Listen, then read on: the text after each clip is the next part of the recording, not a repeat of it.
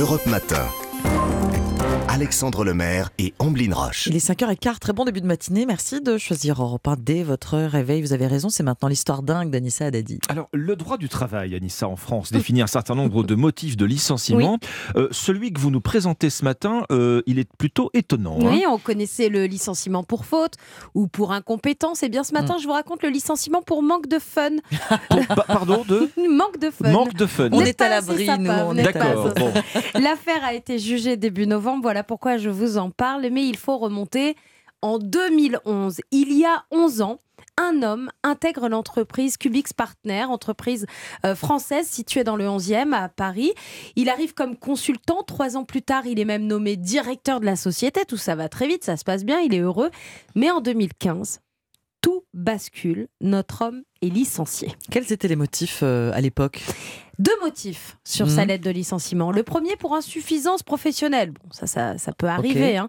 Mais aussi et surtout, et c'est là qu'arrive notre histoire dingue du jour, il est licencié pour ne pas avoir assez participé à la politique fun et pro de la société. Alors là, je ne suis pas certain que le droit du travail définisse ce qu'est fun, Fun. et pro. Qu'est-ce qu'est-ce- qu'est-ce que qu'est-ce que ça veut dire? Ah Bah, va falloir vous renseigner, Alexandra. C'est peut-être euh, marqué dans votre contrat. Bon, bah, je, je vais, je, vais, je vais y retourner. Alors, je vais Donc- pencher plus. euh.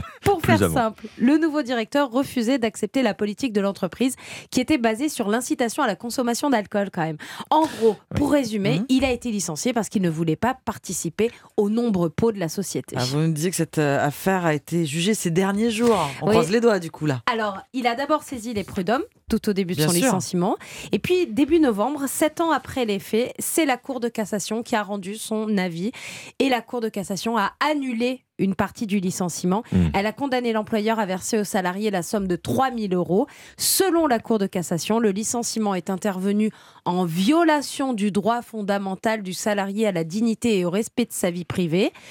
Les magistrats ont également dénoncé la culture fun et pro en vigueur dans cette entreprise, entreprise parisienne, je vous le rappelle, caractérisée par des pratiques humiliantes, intrusives dans la vie privée, telles que des simulacres d'actes sexuels, Ah oui, l'obligation de partager son lit avec d'autres collaborateurs lors des séminaires. ouais. C'est ça, Fun et Pro Ouais, c'est ça. Fun et Pro.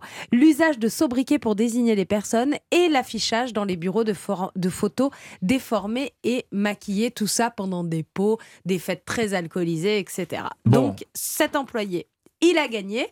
Faites attention, s'il y a un peu trop de pots dans votre société. euh, Oui, enfin, Mm. là, avec, ce- avec les détails que vous venez de nous fournir, Oui, on oui. comprend un petit peu mieux le contexte. C'est vrai hein, que si on euh, vous oblige à dormir de avec cette un collègue pendant les euh, séminaires, d'entreprise très particulière. Ouais, Mais il n'y a pas de plainte euh, d'autres salariés de, de, de voir comment vous, Mais dites, peut-être- vous allongez, partagez le lit avec un autre Mais collaborateur. peut-être que certains, Ouais. ils trouvent leur compte. Oui, peut-être.